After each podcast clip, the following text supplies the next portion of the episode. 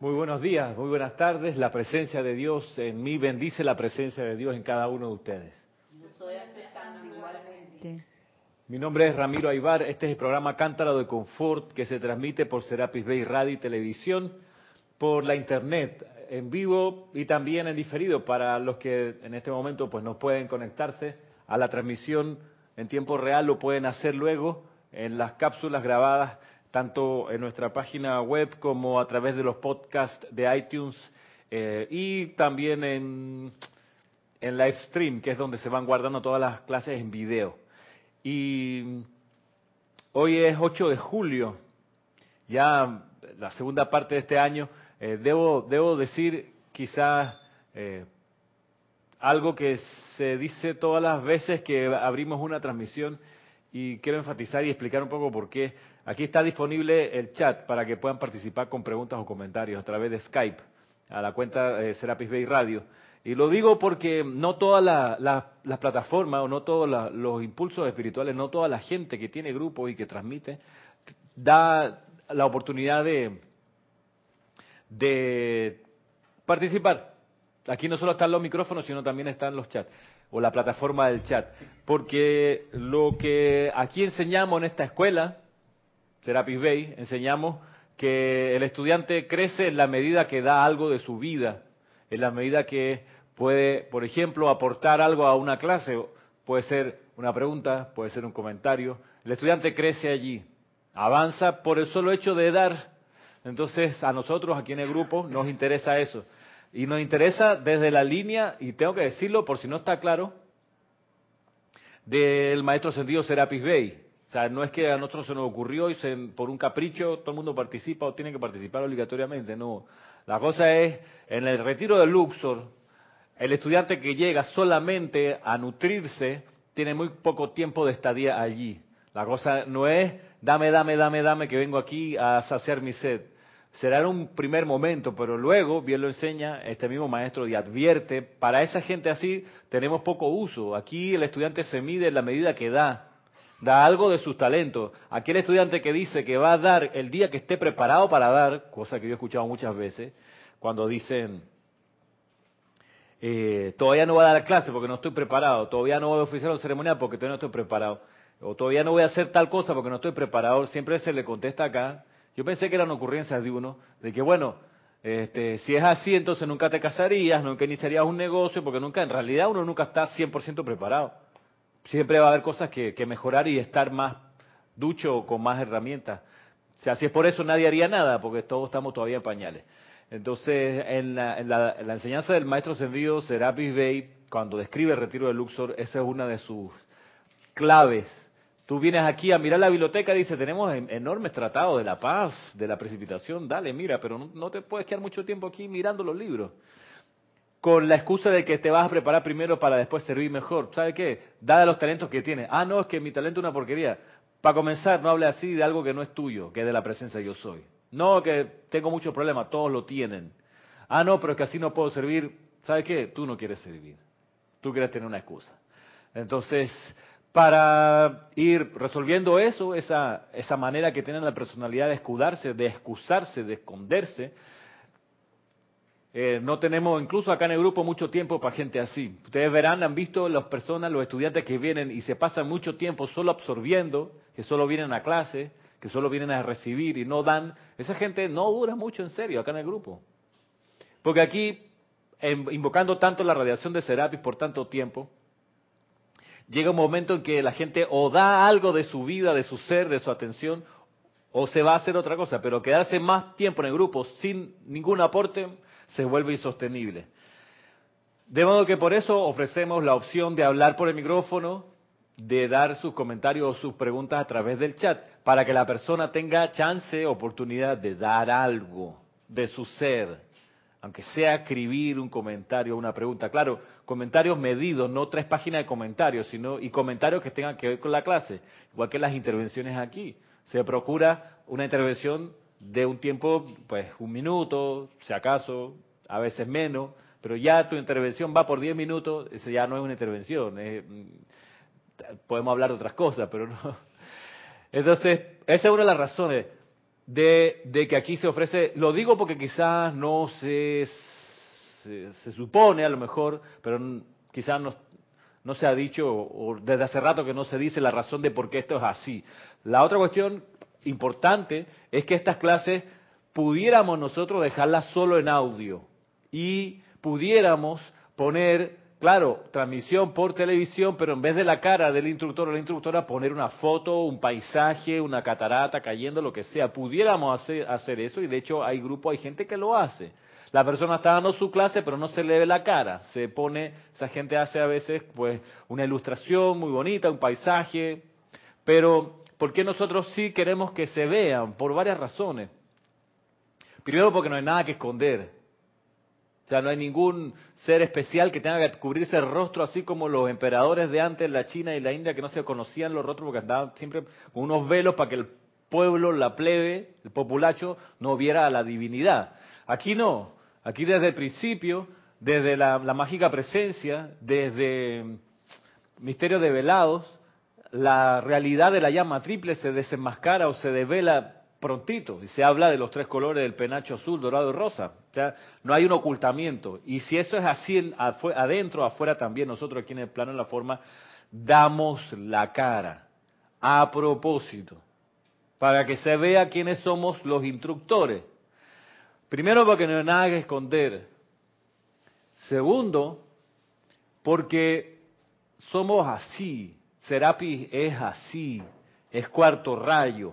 En el cuarto rayo, las cosas, las actividades son sostenidas en la plataforma de la honestidad, de la transparencia. Por algo el Elohim del cuarto rayo se le conoce como el Elohim claridad. De modo que claramente se vea el rostro de quien da la enseñanza, o quien da la clase, o quien vocea la instrucción. Por entonces, por un criterio de transparencia. Había, sí, hay una, una actividad eh, envuelta en el miedo que son los jueces eh, sin rostro que tuvieron que implementar en la justicia colombiana en los años 90, producto de que las mafias del narcotráfico agarraban, identificaban quiénes eran los jueces que los estaban juzgando y los fiscales y los mataban. Entonces en el sistema jurídico colombiano tuvieron la necesidad de taparle el rostro a los jueces para que no se viera, porque era peligroso. Eso es allá y entonces, en una atmósfera de miedo. Acá no hay miedo, acá hay amor. De modo que no hay ningún problema con que los instructores aquí mostremos quiénes somos. Tercera razón, y esa tercera razón va en línea con que cada una de nuestras publicaciones tiene la página 2. En la página 2 de cada publicación, y abajo sale el número 2 romano, cada una de las publicaciones nuestras nosotros decimos quiénes somos, de quién sacamos este libro, de, de dónde fue traducido, dónde fue impreso, quiénes fuimos las personas que estuvimos a cargo de la edición, de la producción del título, de modo que se sepa, por si hay algún problema con la publicación, hay alguna frase que no te parece, hay algún capítulo que te encontrar que, encontrarte que estaba mal compaginado, un error en lo ortográfico o la enseñanza no te gustó, tú pudieras agarrar y decir, bueno, este libro lo tradujo fulano, el editor a cargo de la publicación fue fulano, estos revisaron las pruebas, bueno, aquí abajo hay un correo electrónico, les puedo escribir, hay un teléfono, los puedo llamar, les puedo preguntar, mira, ¿sabe qué? Soluciones Divinas, ¿cómo lograr la paz? Es un libro pésimo, y escucharemos tus razones para considerar que para ti tiene esa, esa condición. Válida, por supuesto. No, que una chambonada del orden de los capítulos. Ok, gracias por decir cómo tú habrías puesto los capítulos. Pudiéramos entonces incluso terminar conversando. Pero eso es por una cuestión de transparencia, de que se vea que no hay nada que esconder, que se vea dónde está la solución, si tienes alguna confusión. Eh, tú dices, bueno, ¿a quién puedo acudir?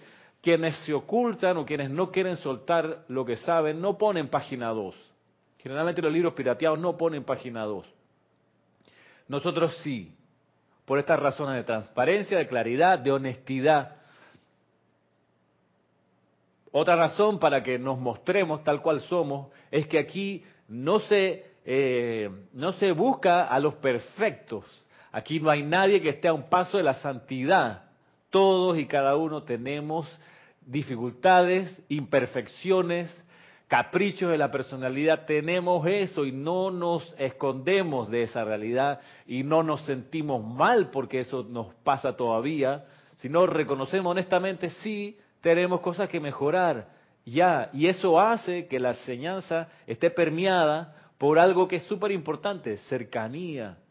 Si tú pones un velo y te subes arriba a un pedestal, la gente que viene a escuchar tu clase va a decir, no, me soy inalcanzable, él sí. Él sí puede, pero yo no puedo. Y la enseñanza de los maestros ascendidos es todo lo contrario. La enseñanza de los maestros ascendidos es, tú sí puedes, porque eres un ser divino encarnado, viviendo una experiencia humana.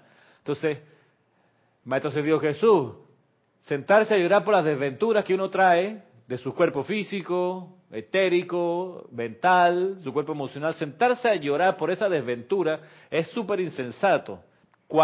tan insensato es como aquel campesino que sabe que tiene que sembrar en esa finca, pero se sienta a una orilla a llorar porque la finca está toda llena de piedra y tiene que ahora ir una por una quitando las piedras. Es insensato. ¿Qué lo que hace el campesino? Se pone a quitar las piedras para arar en un área, en una tierra, pues en buenas condiciones. Lo mismo nosotros acá, no nos creo o tratamos de no autoengañarnos ni autoflagelarnos por nuestras imperfecciones, sino en la tranquila y honesta conciencia de decir, mira, tengo este problema, tengo esta deficiencia, aquí tengo esta tripa colgando, esto no lo he resuelto. Y sobre eso trabajaré. ¿Y cuál es el problema? Entonces, cuando tú te muestras así, todo es posible. Todo es posible. Si tú pones a Jesús por allá lejos y entonces tú nunca vas a lograr nada de lo que él hizo porque para ti en tu mente eso es imposible, porque él sí es hijo de Dios y tú no, ya se enredó toda la cosa. Entonces, por esa otra razón nos mostramos para que se den cuenta, carne y hueso, ve, errores humanos todavía aquí y no hay problema con eso. ¿Cuál será así el problema? Decir, a mucha honra mi problema humano y lo dejo así, pero no lo pienso cambiar. Ese sí sería un problema. Perseverar en la imperfección. Ahí entonces, ¿qué estamos haciendo? ¿Quieres seguir cantando desafinado? Llegará un momento, no es por nada personal, pero llegará un momento que el coro dirá, ¿sabe qué? Los que cantan desafinados, los que siguen criticando, los que siguen eh, teniendo miedo, y, y, a mucha honra y orgulloso de seguir teniendo miedo, de seguir hablando mal de los demás, de seguir cantando desafinado, si tanto había con ese orgullo y no lo quieren cambiar, pues habrá un salón aparte y ahí cantarán y ahí tendrá miedo y ahí mantendrá sus imperfecciones. Si se quiere avanzar en la purificación de todo eso, bueno, aquí hay otro bunch de gente que sí está en plan de purificación. Sí, Ramiro, este, yo lo que veo en esto es que como ser humano muchas veces que uno se deja llevar por el miedo. ¿no? Entonces, el miedo en el sentido de también es que tú quieres ser como esa persona es. Y yo digo que esto no se trata de imitar, sino ser tú, tú mismo, pero no, lo que quiere es porque si aquel fulanito lo hace muy bien para mí, ay, yo quisiera llegar a ser igualito que él, digo, pero ¿cuándo vamos a alcanzar eso si estamos pendientes de lo de, lo de al lado y no de uno mismo? Voy a tomar tu, tu argumento, Maritza, desde otra perspectiva. Creo que el problema es cuando uno se mide con el compañero o con el instructor y se autodeprecia o critica. Yo creo que sí, ese, ese es un problema. No es problema cuando tú dices, ya yo quiero ser como ella, yo quiero ser como él, porque admiro esa cualidad que tiene. Ahí sí, ahí sí tú mides tu luz, mides la de tu, tu referente, dices, me falta para ser así, yo quiero un día ser así. Y eso te ayuda a caminar y eso está bien. Luego con el tiempo uno dice, bueno, también me interesan las cualidades de un maestro ascendido. Entonces ahí sí tú mides tu luz, tus condiciones, dices, bueno, aquí tengo todas estas imperfecciones, ese maestro tiene cualidades que me interesan, no tiene esas imperfecciones, yo quiero ser como él. Ahí estás midiendo tu luz, sí, con la de ser que quieres imitar. Y eso es, eso es potable, eso es recomendable inclusive. Tú agarras en serio un deportista, un futbolista, y a ellos les enseñan, hey, tú quieres ser defensa, jugar en la defensa. Bueno, mira videos de los defensas del mundo, de los partidos, identifica con cuál estilo quieres, quieres eh, realizar y trata de copiarlo. Y así uno se perfecciona en base al ejemplo, eso está bien. Ahora, ¿dónde sí hay problema? Cuando tú mides tu luz con la de otro y empiezas a criticar y dices, mira, yo sí hago esto, esto, esto, esto, esto, esto, esto, esto, esto, y mira ella, ahí pues, echándose viento. Ahí sí hay problema. Ahí sí. Bueno, ah, mira cómo lo hace todo de mala voluntad. Yo sí lo hago de buena voluntad. Porque esa, ese nivel de, de medición es lo que no es recomendable. Y es porque es un espíritu de competencia, de que yo soy mejor. Mírala, a ella ¿por qué le permiten tanto? A mí sí me tienen en el tuquito, pero a ella sí le dejan. Bueno, a eso es lo que yo me refiero más porque en realidad cuando uno empieza a algo, uno siempre como que lleva ese, ese asunto que, ay, me voy a poder parecer a aquella persona, que voy a esto y al otro, pero realmente eh, es con el tiempo que uno va adquiriendo aquello, es lo que yo digo, porque en realidad así esas cosas no, no hacen así como que ya estás listo para todo. Digo, no, al contrario, ahora yo, que, por ejemplo, en mi caso, yo siempre pido la oportunidad para poder hacerlo mejor cada, cada vez, ¿no? Y, pero de allí que, que pues quiera compararme con otro, no, no. Sí, a mí me ha servido bastante reconocer cosas que admiro de mis compañeros, de los compañeros instructores, de los estudiantes, cosas que admiro y digo, ya, yo quiero acercarme a esa, esa manera de ser, esa manera de, de, de, lo que sea, que yo reconozco y digo, hey, eso está chévere, eso vale la pena. Te van a pegar un cocorrón, ¿ves? Cocorrón, pégate al micrófono. Gracias. 20 años con el tema del micrófono. Paciencia, amada presencia, paciencia. Algún día, algún día. Entonces, pues sí, hablando de las razones que nos mueven a hacer lo que hacemos, ese es el asunto. Otra cuestión es que aquí, fundado la enseñanza de los maestros ascendidos, no nos tratamos con títulos y honores especiales. Aquí es la directora del grupo, Kira Chang, aprendimos y revisamos la enseñanza de principio a fin y los maestros ascendidos cuando se refieren a los directores de grupo o de santuario, usan esos términos, director de grupo o santuario. Jerarca son los seres ascendidos que custodian una llama en un templo, maestro ascendido, y alrededor del cual hay una hermandad, jerarca. Ese es Serapis Bey, jerarca de la hermandad de Luxor. Señor Confucio, jerarca de la hermandad de la precipitación. Maestro ascendido del Moria, jerarca del templo de la voluntad y de la hermandad del corazón diamantino porque son títulos cuya vibración responde a esa conciencia más trascendida. Aquí a nosotros, en el plano de la forma, nos manejamos con los conceptos, las palabras, la vibración de director de grupo, director de santuario. Por otra parte, y en línea con esto, tampoco nos referimos unos a otros como el amado fulano. Nadie aquí dice el amado Jorge Carrizo. No, que lo queremos, lo amamos, pero no le, no le no energizamos ese, ese calificativo, porque ese amado es para un maestro ascendido, un arcángel, un Elohim. Y la idea es que no es solo decirlo, sino realmente sentir. Llega un momento que ya sale el mismo sentimiento que da con esa palabra dirigido hacia arriba. Entre nosotros no hay ese calificativo. Werner Schröder, se dice Werner, no se dice Werner, se dice Werner porque es un nombre en alemán, en alemán la W Igual que se dice Wagner, no Wagner, por favor. Y no es Richard Wagner, es Richard Wagner, alemán. Werner Schröder, alemán. No le hablamos, no nos referimos a él como el amado Werner, por Dios. Werner. Ah, estás despreciando todo el servicio que dio. No, para nada. No lo, que estoy haciendo es no lo estoy subiendo a un pedestal. ¿Por qué no? Porque no es un ser ascendido. Punto. Si tú lees bien la enseñanza, te das cuenta que los maestros ascendidos solamente usaron amados para referirse a Guy Ballard, cuando se le decían los amados mensajeros, esporádicamente en los años 30. Esporádicamente, y habría que mirar con lupa cómo fue y en qué contexto eso se, se dijo y cómo se dijo y quién lo dijo.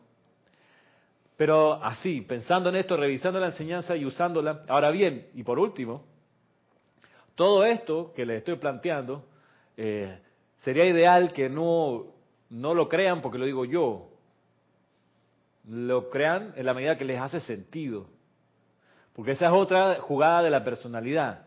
Cuando dice, digo esto porque lo, bien lo decía fulano de tal. Un poco fortaleciendo el argumento con que como el otro lo dijo, está bien. Y eso, no, eso se llama, en filosofía, eso es una falacia.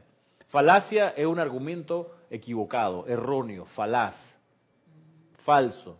fundado en cuestiones que no son ciertas necesariamente. Ah, entonces porque lo dijo el Papa está bien. Mucha gente dice, no, como el Papa dijo, ta, ta, ta, ta, ta, ta, entonces nosotros tenemos ta, ta, ta, ta, ta. ¿Por qué? Como bien decimos aquí en Panamá, el Papa puede decir misa, si quiere. Pero a mí, eso que él dice, ¿me hace sentido o no me hace sentido? No me hace sentido o sí me hace sentido. No, como lo dijo Einstein, ¿y qué?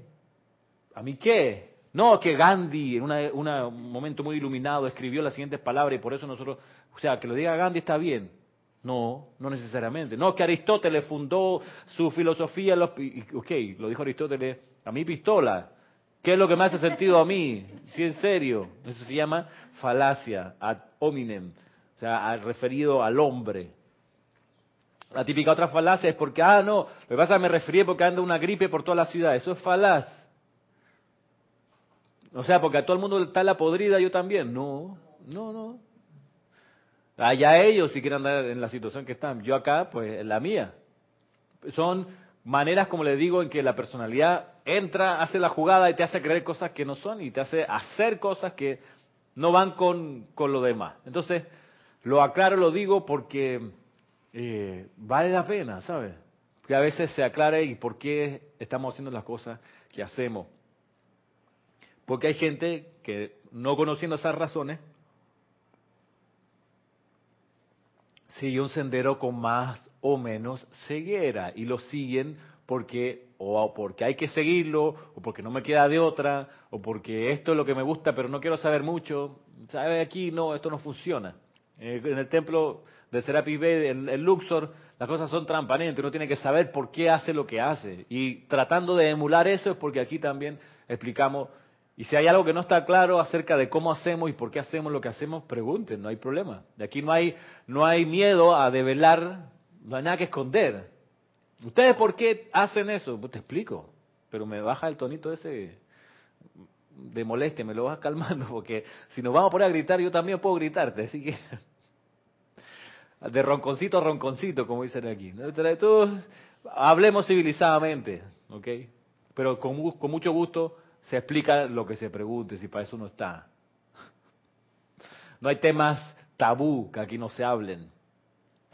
¿O sí, Maritza? Yo creo que no. O sea, de hecho, eso lo llevamos, yo, yo tengo la política, por ejemplo, de no esconder. No esconderme y no esconder lo que hago. No le pongo pestillo a la puerta del baño porque no tengo nada que esconder. La gente que le pone pestillo al, la puerta del baño, que la mayoría de las personas probablemente sienten que tienen que esconder sus partes íntimas. Como lo que yo tengo en mis partes íntimas es de conocimiento público porque soy como cualquier ser humano, no tengo que esconderlo. Si alguien las ve o no las ve, para mí no, o sea... A nadie le gusta que lo vean desnudo. ¿Viste? Eso se llama, ¿cómo se llama eso? Se llama, exacto, ¿cómo se llama eso? Empieza con M y termina con O. Miedo. Eso se llama miedo. Claro, a no ser que tú tengas un tatuaje que te hiciste cuando tenías 20 años, ahora tienes 65 y ese tatuaje era bonito cuando tenías 20 años y hoy que tienes 65 es como una broma que tiene tatuada allí y tú no te da, te da pena mostrar eso. Yo puedo creer que lo tapes. Esa es una flor machita, era un loto precioso estaba en la onda hace 40 años y hoy en día eso es como una mancha. Tú dices, mejor lo tapo de pudor. Está bien. Yo puedo entenderlo. Sí, para no ofender la belleza del universo. Ya.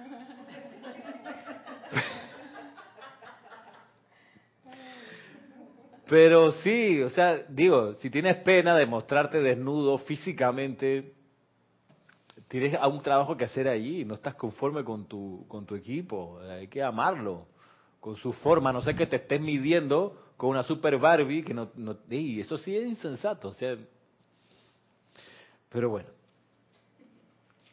Estamos aquí, el chat está calladito, ¿no? ¿Sí?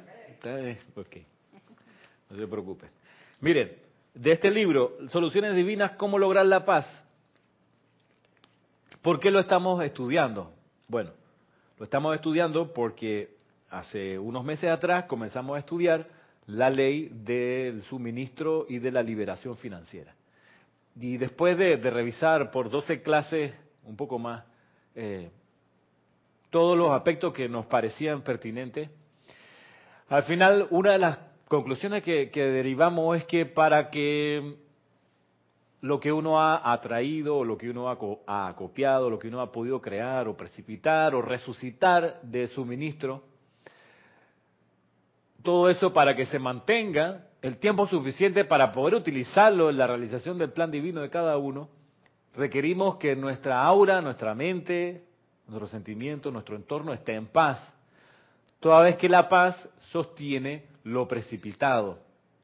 Sabemos que un conflicto bélico, una guerra, una pelea familiar, un divorcio, una, una guerra civil, destruye la riqueza de los países y por eso la gente hasta lo último evita meterse en un conflicto militar, en un conflicto familiar. Siempre, en serio, la gente trata de arreglarlo por buenos, buenas palabras eh, y no irse a los puños, porque al desatar una guerra civil, una guerra familiar, una guerra entre países, las pérdidas económicas son, son gigantescas. Y mucho de lo que se haya podido acopiar se disipa. No hay que volver a hacerlo. De modo que para poder nosotros, como estudiantes de la ley, sostener lo precipitado, necesitamos sí o sí estar en paz. Lograr sostener la paz. Sí o sí. Es sine qua non. Es una condición indispensable para sostener lo precipitado, para sostener la opulencia, estar en paz. Entonces, eso, ¿cómo se logra? De ahí el libro este, ¿Cómo lograr la paz? Resulta que hay bastantes maneras de encontrar cómo uno logra estar en paz y sostener la paz. La vez pasada lo estudiamos desde la perspectiva del Mahachohan, que nos decía, bueno, para lograr la paz, lograr la paz hay que estar eh, desarrollando, manifestando una serie de cualidades, humildad, eh, entre una de ellas y, otras. Ah, dime. Liz Sordia, desde Guadalajara, México, tiene una pregunta y dice así, mil bendiciones, Ramiro. Gracias. Una pregunta, en la página 9 del libro de discursos del Yo Soy del poderoso Víctor, dice que no haya hombre y mujer que sea tan orgulloso en la octava humana como vacilar, vacilar en aplicarle términos cariñosos de amado y precioso a sus amigos y asociados. Escuché la explicación que diste por favor, me pudieras explicar cuál es la manera correcta de aplicación. Muchas gracias. Mm. Buen, buen punto, Liz. Sí, me acuerdo de, ese, de, esa, de esa clase, de ese discurso del poderoso Victory. Y está bien, y yo creo que es como un norte al cual seguir ¿Dónde está quizás la precaución en que cuando uno diga a otro, amado o precioso, sea desde la conciencia de que uno también es amado y precioso? Porque si uno se resta de esa conciencia y reconoce al que tiene enfrente como amado y precioso, está no solo haciendo una separación, sino muy cerquita de endiosar a ese otro, sobre todo cuando es no ascendido. Y, ahí hay un problema, creo, eh, porque empieza la ley del múltiple y estamos cultivando, tratando de cultivar la ley del uno.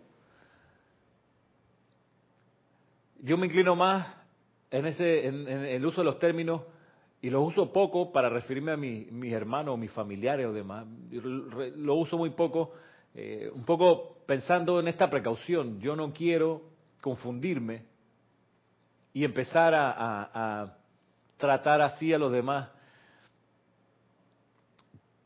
No quiero esa... Eh, como Sí, a lo mejor es falta de amor de mi parte.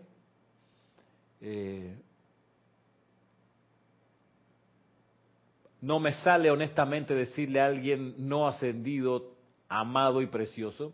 Conozco gente que sí lo hace, y lo hace y lo dice muy bien y muy bonito, y le sale, y, sale con el sentido que es. Eh,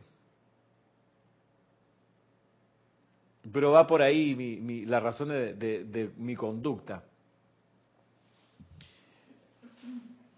Yo he visto una distorsión de esto en los decretos que en la actividad Yo Soy se publicaban, donde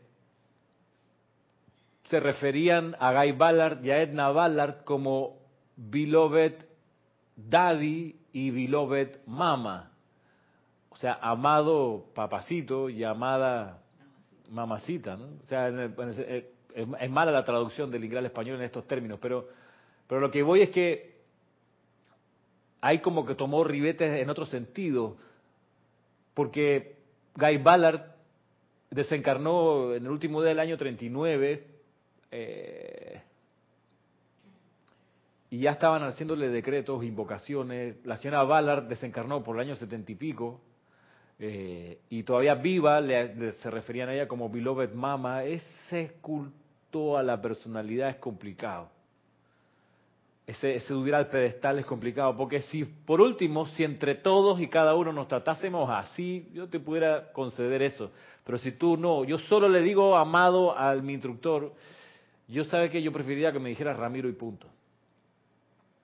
Prefiero porque porque ponerme amado Ramiro me separa de ti, yo no quiero. Sí, yo no quiero eso.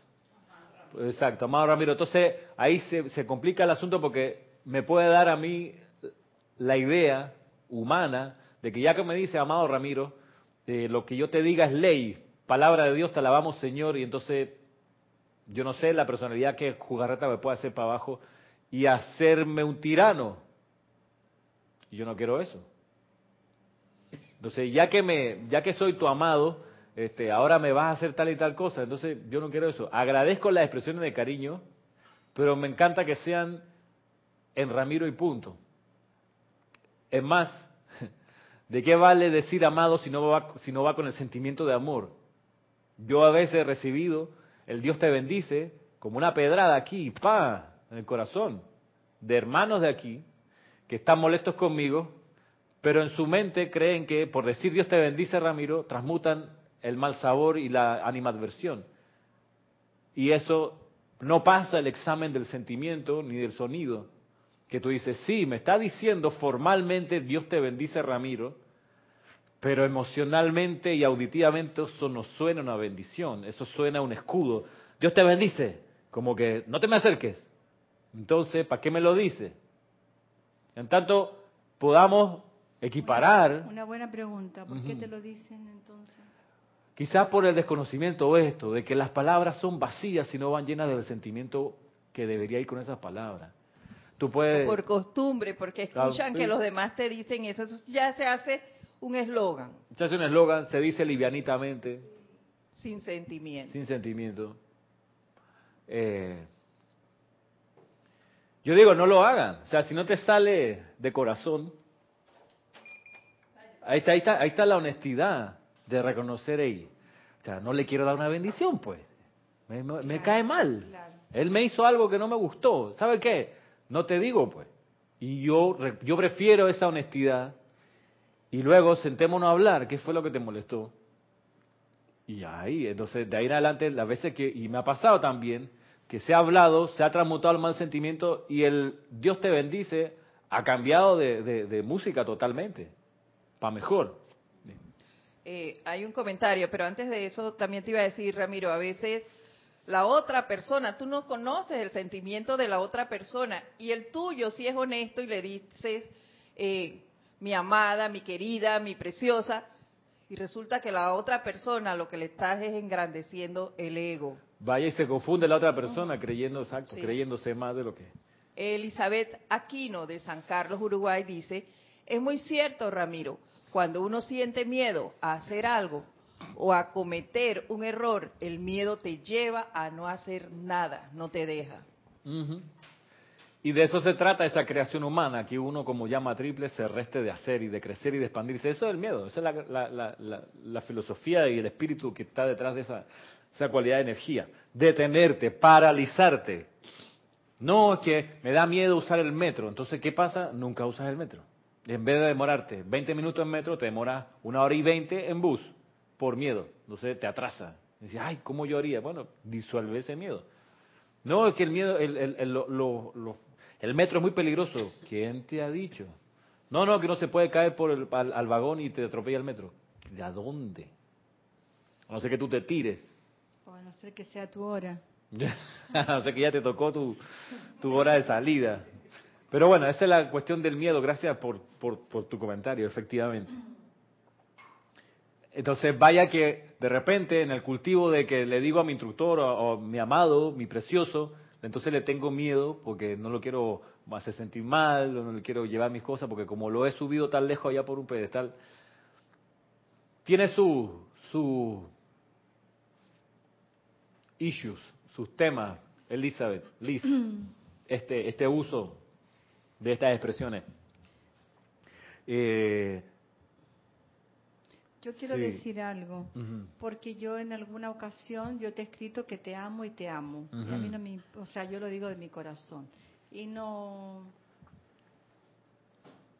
y no creo que porque yo te ame eh, te voy a temer o voy a hacer lo que lo que tú digas por ley. Considero lo que tú dices y discierno, porque también tú tienes la edad de, de mi hijo, de mi hija, puede ser mi hija. Ujú. Y claro, es tu edad física, porque en realidad eres, eres no sé. Otra edad, sí, es, edad, eso es así, eh, estamos en eh, estos cuerpos. Espiritualmente, obviamente que estás a mil años luz comparado conmigo, pero eso no me, no me pasa nada. Pero al principio yo me hacía la pregunta, ¿es- ¿este niñito pues me va a hacer mi instructor? Eh, pero bueno, este niñito me ha enseñado muchas cosas. Y yo te amo. Y, Yo también. y lo amo. siento. Entonces yo no me voy a reprimir nunca cuando yo sienta que, que de mi corazón sale ese sentimiento que puede ser a una amiga, a mis hijos, yo digo yo te amo, yo te Exacto, amo. exactamente. Ese es el asunto. Ese es el asunto. Ese es el asunto. Y, y mm, Liz, ¿verdad? Liz, Liz, mira que, ¿quién quita que el, el discurso del poderoso Victory va también, por eso habría que ver el contexto en que lo está diciendo, va también en quizá un diagnóstico que él pueda haber hecho de que los estudiantes alrededor de Guy Ballard, alrededor del señor Sindelar, esos estudiantes de algún modo pueden haber estado en- endiosando a esta gente, y entonces le dice, hey, trátense entre ustedes también como amado y precioso, no solo a los señores Ballard, no solo a los señores Sindelar y la esposa, hey. Como bajarle y también se pueden amar entre ustedes y tratarse así de precioso. Creo que finalmente en tanto esas expresiones vayan con el sentimiento que representan, Son todo está bien, son claro. válidas y usémoslas, pero que no sean, eh, pues, que porque tienes un, una persona que crees tú que tiene un puesto superior o a lo mejor lo tiene, pero Mm. no, no lo vas a decir por el rango, claro, ¿no? sino que porque Te nace y te, te- sí, lo sientes que sí, hay que hacerlo. Valentina de la Vega, desde Madrid, España, pregunta. La expresión de que el miedo es libre, ¿a qué se debe? El miedo es libre, ya. ¿Por qué no se dice lo mismo del amor? Sí, yo no había escuchado nunca ese de que el miedo es libre, ¿no? Eh, el miedo no es libre. no, el miedo busca aprisionar y limitar. Exacto. Sí. eh, sí, el amor es libre, claro, de ahí se agarra mucha gente, ya que el amor es libre, felices los cuatro, ¿no?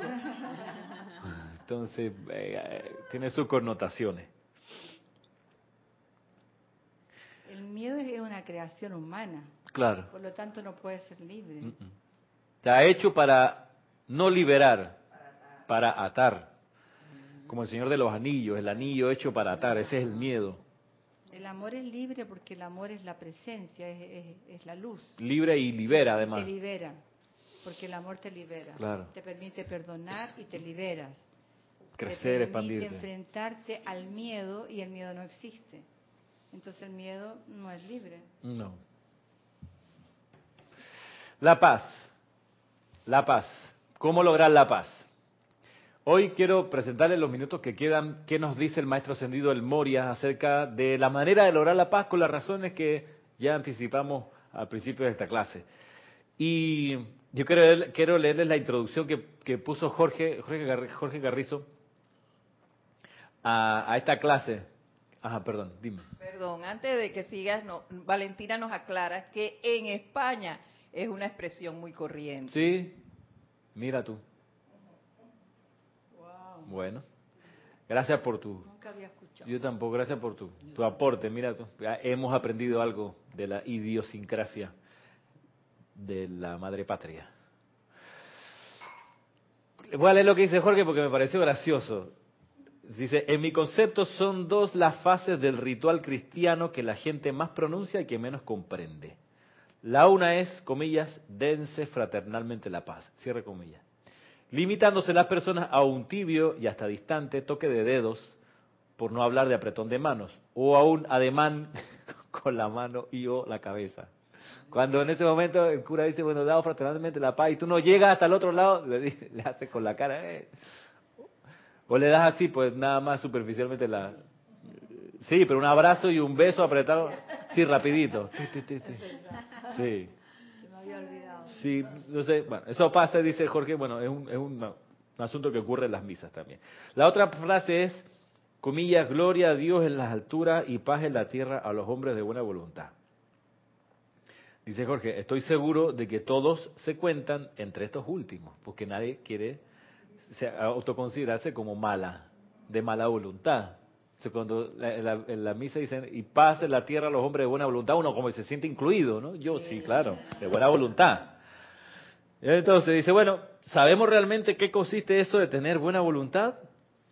Y mucho menos esto, mucho menos esto ligado a la paz. O sea, ¿qué tiene que ver la buena voluntad con la paz? Pregunta Jorge. En fin. ¿Qué nos dice el maestro ascendido? El Moria. Dice, una paz duradera solo puede venir a la tierra mediante la buena voluntad. Una paz duradera solo puede venir a la tierra mediante la buena voluntad. Una paz duradera es lo que necesitamos, es lo que estamos buscando. Una paz duradera. Bueno, solo puede venir a través de la buena voluntad. Entonces hay que conocer la buena voluntad. ¿De qué se trata? ¿Cómo hago para ser de buena voluntad si quiero paz duradera en mi ser, en mi mente, en mi mundo, en mi ambiente, en mis actividades? Bueno, la buena voluntad, es decir, la voluntad de Dios, por supuesto, es la actividad de Darjeeling, dice aquí el Moria. Es la radiación de nuestra llama, nuestro rayo, nuestra hermandad. La buena voluntad, y aquí empiezan las definiciones. Tic, tic, tic, tic, tic. La buena voluntad no es una fraternidad superficial. Para comenzar. ¿Ya? Lo opuesto a superficial, ¿qué es, Maritza? Lo opuesto a superficial, ¿qué es decir? Lo opuesto a superficial. Verdadero. O la superficial es lo que está en la superficie Ajá. y lo opuesto a la superficie es. Lo profundo, no profundo, la profundidad del mar, la superficie del mar, ¿ok? Entonces, sí, lo que está adentro. Entonces, a ver, la buena voluntad no es una fraternidad superficial. Es decir, la buena voluntad es una fraternidad profunda, profundamente. Sale de adentro. Lo superficial es lo que está afuera. La buena voluntad es lo que veíamos la clase anterior acerca de la cortesía. Eh, la persona se muestra cortés, parece que tiene buena voluntad, mira, el choque de mano, la sonrisa a las cámaras, eh, cumple la norma del protocolo. Sí, pudiéramos decir que hay buena voluntad. Mala voluntad es la que vimos en ciertos presidentes que cuando se fueron a dar la mano, terminaron los dos segundos de, de protocolo de darse la mano y las manos seguían apretadas y entonces aumentaba el movimiento de la mano. Después de 10 segundos los tipos todavía estaban dándose la mano y era bastante incómodo eso porque no mostraba en realidad buena voluntad. Cuando- voy a aprovechar darte la mano para apretártela, hijo de su... Y cuando el presidente eh, iba a darle la mano a una primera dama y ella La- pasa sobre- exacto, la por delante y se la da a la, a la esposa. cosa. Y él se quedó con esta cara como que esperando. ¿Qué Ajá. pasó? ¿Qué onda? Y esta mala voluntad, ¿por qué? Pudo haber pensado, nosotros podemos interpretar. Entonces después viene la primera dama de Polonia, le da la mano al presidente y entonces sí, cumple el protocolo, pero no, es una, es una hermandad superficial, una fraternidad. Y eso ha sido noticia para Claro. todos los eh, noticieros internacionales. Entonces, Porque la verdad está saliendo. porque sí, es casi inevitable, sí. De modo que distingamos. Entonces, la buena voluntad, que es a través de la cual viene la paz, es una voluntad, es una fraternidad profunda, realmente, verdadera. La que no es la no buena voluntad es una fraternidad superficial. Bien, entonces en la medida que uno es superficial, si uno es solo de protocolo y si uno solo cumple las cosas porque hay que hacerlas protocolarmente o por cortesía, por respeto, no hay no va a haber paz. Va a haber cumplimiento y sabemos que el cumplimiento es cumplo y miento. No hay realidad. Cumplo y miento, sí. Día a la madre, no quiere decirle día, feliz día a la madre suegra, no quiere. Porque no te nace, porque no es tu mamá, es tu suegra. Entonces te ponen el teléfono, dile feliz día a la madre. Porque si no, ofendida la señora porque no le dijiste feliz día a la madre el día de la madre. Yo prefiero que no. Sí, todo el mundo, eh, eh, eh, al teléfono, saluda a tu tío que está de cumpleaños. Pero sí, entonces al final dicen, ah, sí, feliz cumpleaños, sí, feliz día de la madre. De los dientes para afuera, cumplo y miento, no hay buena voluntad en realidad, no hay paz. Es así. ¿Tú ibas a decir algo? y así, ajá, que en una situación así, pues es mejor, yo no lo diría. Es mejor no. No, porque me resulta que, digo, me pareciera que estoy siendo hipócrita. ¿Cuál es el costo de eso? Que uno queda como patán, maleducado, grupo Lo que no te nace del corazón es mejor. Exacto, igual, pero por eso tenemos un refugio de honestidad aquí en el grupo. Aquí en el grupo uno es libre, honestamente, decir, esto no me parece, esto no le veo sentido. Y aquí hay esa chance. Siempre la ha habido. Es parte de los pilares de acá del grupo, la honestidad guardando, por supuesto, la buena educación, o sea, no seas grosero en tus expresiones, pero si algo no te cuadra, pues dilo y no me cuadra, aquí hay, veo un, doble discurso, aquí hay una cosa que se dice por un lado y es otra. Lo que nos priva acá en el grupo es lo que ves es lo que es. What you see, what you get. Lo que tú ves, lo que es. No hay careta ni, ni, ocultamiento, no. Porque buscamos las cosas profundas no las superficialidades. Pudiéramos caer en las superficialidades y quedamos entonces en, en, problema, en máscara y en cuidado que no se note y mira que alguien se le salió, que no lo puede decir pero lo dijo. Eso los tapujos es incómodo, cansador este, y no es profundo, no es real. Por ende no va a haber paz. Entonces, cuidamos de que haya siempre honestidad y transparencia, que haya, que haya buena voluntad. Sigue definiendo el maestro Sendido del Moria, la buena voluntad emana del corazón. O sea, emana sin cálculo, ¿ok? Corazón y la mente. La mente te puede poner a calcular las consecuencias políticas de hacer tal y cual cosa. El corazón no te pone en esos cálculos. El corazón es, pulsa y dice lo que tiene que decir. Pero la mente te pone a calcular. Y ahí están todos los estrategas políticos y toda la gente que se reúne a ver qué es lo que conviene decir y hacer para conseguir más adelante ganarte una elección. El corazón no funciona así. No funciona así. Se lo digo porque sé cómo, cómo, cómo, sé cómo una mente puede ponerse a pensar política y estratégicamente cómo conseguir que hago, que si yo hago esto, yo sé que voy a cosechar tres pasos después esta consecuencia, así que lo voy a hacer. Y esos cálculos no tienen nada que ver con el corazón. El corazón no funciona así. Se lo digo porque yo recibí ese entrenamiento y sé cómo se hace sé esa, esa, inteligencia, cómo es, de dónde surge, y no me interesa. Porque me di cuenta que las consecuencias de ese actuar así, calculando cada pisada para luego cosechar, te hace entonces no estar en paz, porque entonces tienes que respetar unos protocolos que uno se autoimpone para conseguir para adelante. Porque no eres. Porque no eres, porque eres una máscara, una fachada. Y al final se descubre, entonces, y ahí como al final se descubre, la estrategia política te lleva siempre a pensar a quién vas a embarrar en el recorrido, para que cuando eso se descubra, tú dices, no, pero si él me dijo, me dijo o me hizo hacer lo que yo hice, o sea, yo no quería, pero él me llevó. Entonces, es como decía estos políticos, bueno, si denuncian o si meten preso a este político, vamos a encender el, abanico. ¿Qué clase de expresión es esa? Y aquí en Panamá encender el abanico es para que la mierda les pique a todo el mundo. ¿Qué clase de Y tú dices, este es un prócer de la República. ¡Ey! ¡Qué vergüenza, amada presencia! Tú, perdona. ¡Qué pena! Pero así la gente actúa calculando, nada que ver con el corazón. Hay, no hay buena voluntad. Ahí hay mala sangre, gana de perjudicar a los demás. Entonces, procuremos no entrar en esos escenarios. Y a veces uno no tiene que estar en un partido político para actuar así. A veces uno, uno se pone esos planes en la familia, en el grupo de amigos. Entonces, hey, es mejor hacer menos y hacerlo honesto que hacer mucho de manera deshonesta. La buena voluntad emana del corazón, dice el maestro Ascendido del Moria, y está compuesta esa buena, buena voluntad de varias cosas. Para comenzar, de sinceridad de motivo y designio. O sea, tiene que ser sincero contigo. Cuando dices sinceridad de motivo, tú tienes que estar claro qué es lo que tú quieres. Y tú dices, yo quiero esto y quiero resolver este problema, que lo ando arrastrando, quiero ya darle punto final y resolverlo para siempre. Sinceridad de motivo. Sinceridad de motivo y de designio. O sea, yo quiero conseguir eso, ese es mi designio. Quiero lograr eso y me encamino hacia allá, sinceramente. O sea, me muestro, sí, todas mis cartas, blanco y negro aquí están. Lindo, feo, chueco, derecho, esto es sinceramente lo que yo quiero.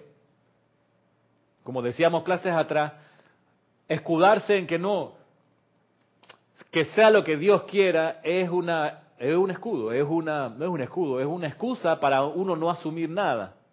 Y si bueno, yo, yo quería, yo hubiera querido, yo quisiera, pero el yo quiero, el verbo de afirmar, este es lo que me priva, lo que me interesa, eso es mucho compromiso y la personalidad, lo que último que quiere es comprometerse, pero el ser interior, el santo sacrítico dice, sí, yo quiero.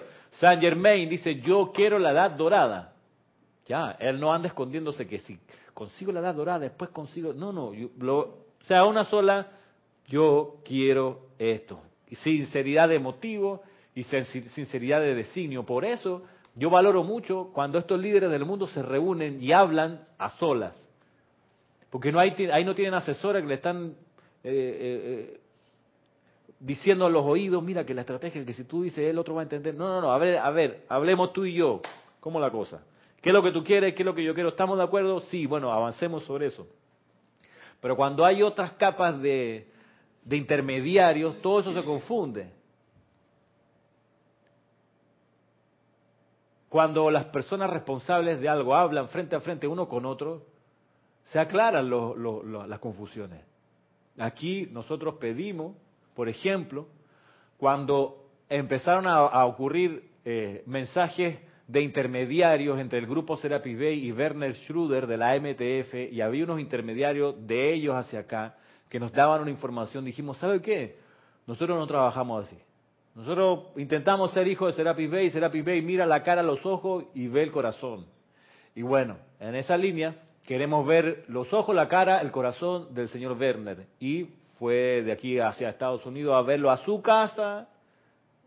Cristian años atrás, dos, tres años atrás, y luego el señor Werner vino para acá, compartió con nosotros, lo miramos, lo abrazamos, lo besamos, compartimos con él, y todos los ruidos entre medio que había se esfumaron porque no existían, porque eran puro invento.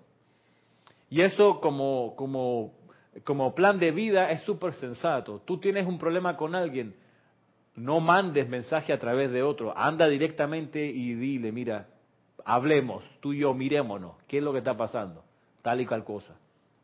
Lo peor es, en serio, caer en esto de, los emisarios para que otro te diga lo que el otro creyó que alguna vez, de repente, en una de esas.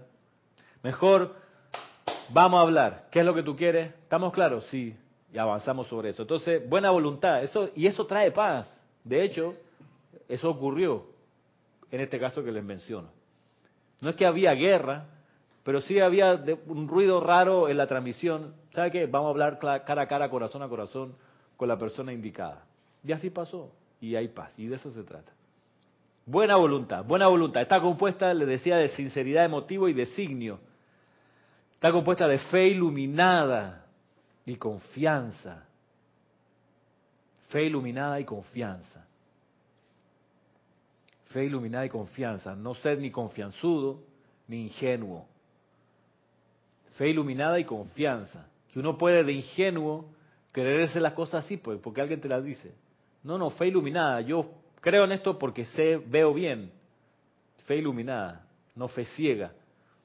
Y confianza, no confianzudez. No desconfianza, confianza. Eso ahí habla de equilibrio, de estar centrado en lo que en realidad es. Y la confianza pasa que con la confianza se necesita tiempo para validar los, hechos y las palabras de los demás. Uno se gana la confianza producto de lo que uno hace. Cuando lo hace honestamente y se sostiene esa honestidad, uno se gana la confianza de los demás. Si un día te pillan en algo y estás siempre como que tapando y ocultándote y después eso, uno se gana la confianza y a veces el círculo de confianza es poco, son pocas personas en las que uno puede dejar a cargo de algo. Me pasa en la oficina con, con el muchacho que hace los trabajos de las vallas. Es un tipo de confianza. Yo le puedo dar las llaves de mi casa, de mi auto. Él puede entrar, usarlo si necesita. Yo confío en él. Por una serie de hechos antes que me dan tranquilidad de que él, no es que me dijeron, sino que yo he compartido con él, yo lo he visto, hemos hecho cosas juntos, hemos comido juntos, nos hemos metido en problemas juntos, hemos salido esos problemas juntos. ¿Tú sabes qué? Tú eres mi hermano. Ahora soy tu jefe, pero yo confío en ti. Y no hay que estar en la desconfianza y validándolo. Ahora no, no, no, hombre, no. Si cuando son las situaciones complicadas, no sales huyendo, sino que pones el pecho y yo al lado contigo, hey, hay confianza, ya. Cuando honestamente tú me dices, Ramiro, no puedo por esta, gracias por decírmelo, puta, qué bueno. Confianza, ¿sí? y eso se cultiva. Ramiro, cuando tienes una actitud volviendo a lo anterior, superficial, cuando tú actúas de manera superficial, no puedes crear confianza con nada. No. Y tarde o temprano, más temprano que tarde, se abrirán las grandes alamedas y caminará el hombre libre. Viva Chile, viva el pueblo, viva los trabajadores. Este es el último discurso de Salvador Allende, desde el Palacio de la Moneda bajo asedio de bombardeo. No, pero en serio, más temprano que tarde sale lo que en realidad es la persona. Y tú dices, mmm, qué bueno que salió temprano. Confianza. Fe iluminada y confianza genera paz, es la buena voluntad. Dice aquí, buena voluntad también es buen sentido común, sabiduría y discernimiento. Buen sentido común, sabiduría y discernimiento. Miren, buen sentido común porque hay un sentido común que no es bueno, ¿ok? Buen sentido común. O sea, te habla de sensatez. Ser sensato eh, trae buena voluntad. Ser sensato es, por ejemplo, ir dejando de comer carne. Eso es sensato. Insensato es perseverar. No, que a mí de niño me enseñaron que hay que comer carne todos los días. Entonces, hey, no es sensato para tu cuerpo, para la industria de alimentos, para la situación planetaria. No es sensato que la gente siga comiendo carne. ¿Ok? Entonces, a propósito del Serapi Movie, de lo próximo, hay un Serapi Movie más adelante de, acerca de eso, de la comida de carne. ¿Ah? ¿El próximo domingo? El próximo domingo Serapis Movie, ¿no? Yo creo que es el siguiente, el 22. Ah, 22, no. Sí. Porque el, otro domingo es transmisión de la llama y creo que aún luego, la semana más arriba, viene la película. va a ser el día 22 de, 22 de julio perdón, 23 de julio, Serapis Movie. 16 de julio, transmisión de la llama. Eh, Ramiro, yo quería pedirle, bueno, pedirle como estudiante, si en algún momento Serapis Movie pudiera darse sábado por la tarde. Yo sé que hay una clase, sí es cierto, pero porque yo me estoy perdiendo todos estos serapismos y yo por alguna razón no me puedo quedar hasta el domingo por la tarde. Entonces tampoco tengo la oportunidad de verlo directamente desde mi casa. Si se puede, si no, bueno, entonces. Sería una, una, una gran dispensación que se moviese todo para el sábado para que tú pudieras estar. Ah, perdón. Considéralo por ese lado. Ve hablando de sensatez, ¿no? Ahora sí, si son no sé, 200 personas que se conectan a la, Serapis Movie y 198 dicen, hey, los domingos es imposible. Ahí dice, bueno, por sentido común, cambiemos para el sábado. Ah, ya. Así que vas a tener que hacer campaña política para conseguir apoyo a tu, a tu moción de modelo para los sábados. Ah, bueno, está bien. Lo otro es que veas, la manera de resolver el problema de estar, de poder estar los domingos. Qué bueno que lo plantea, porque ve un uso de la sensatez y el sentido común. Puede ser como hacen los hermanos en, en otros países, que vea la película con nosotros desde su casa. Sí, pero tampoco tiene esa facilidad, Marisa, de verlo en su casa. Pero está abierto el templo de precipitación todavía. Pues sí, que empiece a pedir, ¿no? La solución perfecta a la situación en la que está. Ella es perfecto que tenga que estar aquí. Entonces está la solución. Ahí está la pregunta, ¿qué es lo que quieres, Marita? ¿Eh? ¿Quieres ver la película o que el universo se acomode? No, yo quiero estar aquí. ¿Quieres estar? Ok. Ah, bueno. Pues entonces ponte las pilas. Quizás este próximo fin de semana no alcance el momentum para resolver tu situación, pero si te pones las pilas vaya y consigue la solución perfecta y puedes un día domingo venir acá o en tu casa a verlo con calma. Y sintonizarte con un internet de, de, ¿cómo se llama? de banda ancha, de un giga, eh, con las películas ahí, con el aparato de DVD. Y yo no oigo que diga yo estoy aceptando, yo estoy aceptando. La opulencia. La opulencia del universo, respondiendo al llamado de una hija de Dios. Buen sentido común trae buena voluntad. La buena voluntad permite la paz.